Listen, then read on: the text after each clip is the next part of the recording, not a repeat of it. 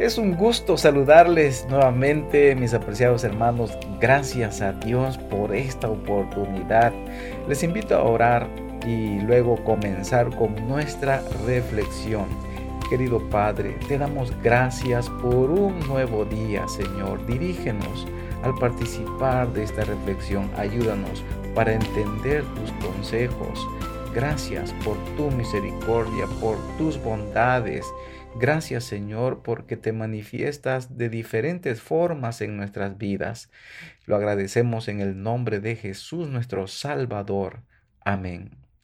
Hoy participaremos, mis hermanos, del capítulo número 16 del libro de Levíticos y nos ubicamos en uno de los días más especiales para el pueblo de Israel.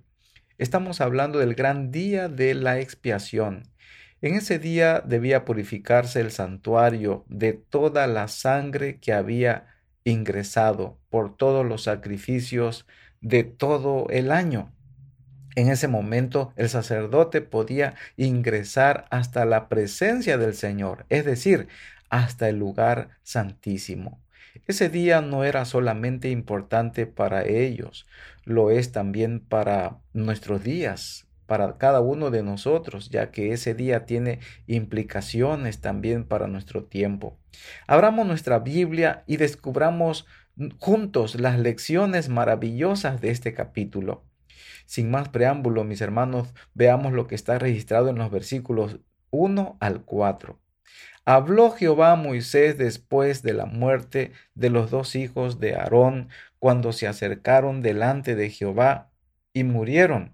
Y Jehová dijo a Moisés, di a Aarón tu hermano que no en todo tiempo entre en el santuario detrás del velo, detrás del propiciatorio que está sobre el arca, para que no muera, porque yo apareceré en la nube sobre el propiciatorio. Con esto entrará Aarón en el santuario con un becerro para expiación y un carnero para el holocausto se vestirá la túnica santa de lino y sobre su cuerpo tendrá calzoncillos de lino y se ceñirá el cinto de lino y con la mitra de lino se cubrirá. Son las santas vestiduras, con ellas se ha de vestir después de lavar su cuerpo con agua. Queremos mencionar cuatro aspectos importantes, mis hermanos, con relación al gran día de la expiación. Lo primero son las vestiduras sacerdotales. Aarón utilizaba estas vestiduras una vez al año únicamente, en el momento que ingresaba al lugar santísimo a la presencia de Dios. Sabes, esto es muy importante porque muchas personas dicen que el Señor no le interesa cómo nosotros vayamos a la iglesia. Déjame decirte que cuando nos presentamos ante la presencia del Señor, cuando vamos a adorarle en espíritu y en verdad, el Señor espera también que lo hagamos con, con, nuestras mejores vestiduras, ya que estamos ante la presencia del Rey de Reyes y Señor de Señores. Cuando tú asistes a una reunión con alguna autoridad de tu país, eh, ya sea en cualquier ámbito o también atrás, frente a una persona que es importante, ¿qué es lo que haces? Utilizas cualquier ropa, ¿verdad? ¿Verdad que no? Utilizas lo mejor Bien, pues es así también. Aarón se presentaba ante el Señor con su mejor vestido. Tú y yo debemos hacer lo mismo. Eh, cuando vamos el sábado, por ejemplo, a la iglesia, em, por eso nuestra vestimenta cambia, ¿no es cierto? Ya no vamos con la misma ropa de la semana vamos muy bien vestidos. El segundo aspecto que queremos mencionar es sobre el gran día de la expiación, de los versículos 5 al 10. El Señor establece un parámetro, claro, con relación al sacrificio, dice el versículo 5, de la congregación de Israel tomarás dos machos cabríos para expiación y un carnero para ofrecerlo en holocausto. El carnero era para ofrecerlo como un sacrificio por sus propios pecados. Sin embargo, de los dos machos cabríos para expiación debía echar suerte sobre ellos, sobre ellos dos, y debía elegir uno para el sacrificio para expiación de los pecados del pueblo, y otro era echado fuera del santuario, que muriera en el desierto. Se le llamaba el cordero para Azazel. Aquí podemos ver dos fuerzas antagónicas, mis hermanos, que han luchado a través de los tiempos. El carnero que era ofrecido como sacrificio por expiación de los pecados del pueblo representa a Cristo Jesús, quien murió por cada uno de nosotros.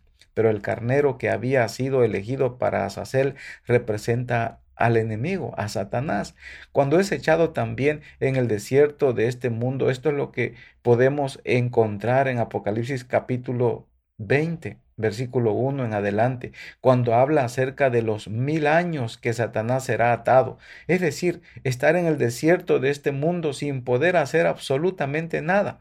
Finalmente, Satanás tendrá que cargar con los pecados y la culpa de todos nosotros que de esa manera puede pagar finalmente con su propia vida morir totalmente y así también el pecado erradicarse por completo de nuestro mundo.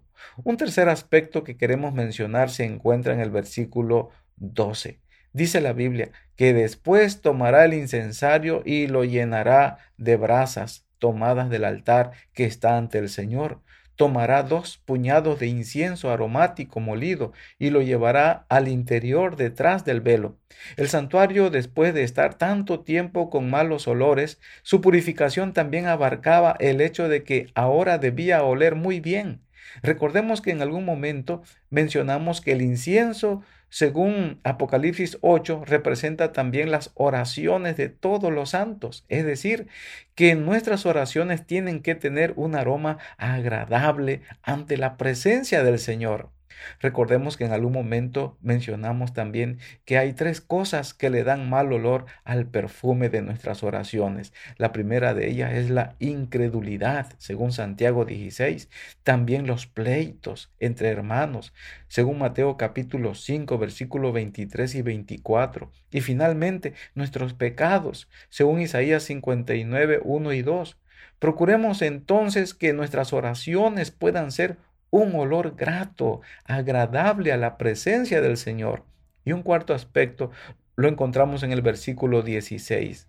Así como se purificaba el santuario de las impurezas de los israelitas, de sus rebeliones y de todos sus pecados, de la misma manera hará también con la tienda de la reunión que reside entre ellos en medio de sus impurezas. Es así como el santuario quedaba purificado. Esto tiene repercusiones también para nuestro tiempo, ya que proféticamente en Daniel capítulo 8 versículo 14 habla de 2300 tardes y mañanas y el santuario, dice la Biblia, será purificado.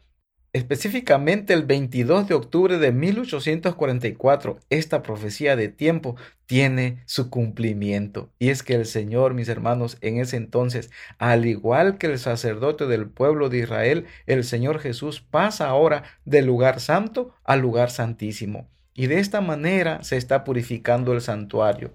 Para finalizar, déjame llamar tu atención especialmente y específicamente en este punto. Y es que en este momento nos encontramos en el gran día de la expiación. Cuando Jesús murió en la cruz del Calvario, se ofreció a sí mismo como una ofrenda por amor a nosotros. Luego ascendió al cielo y se ubicó en el lugar santo. Sin embargo, en 1844 Jesús pasa del lugar santo al lugar santísimo y comienza el gran día de la expiación. Recordemos que todo el santuario abarca o ejemplifica el proceso de salvación, desde la justificación, desde la santificación y también la glorificación.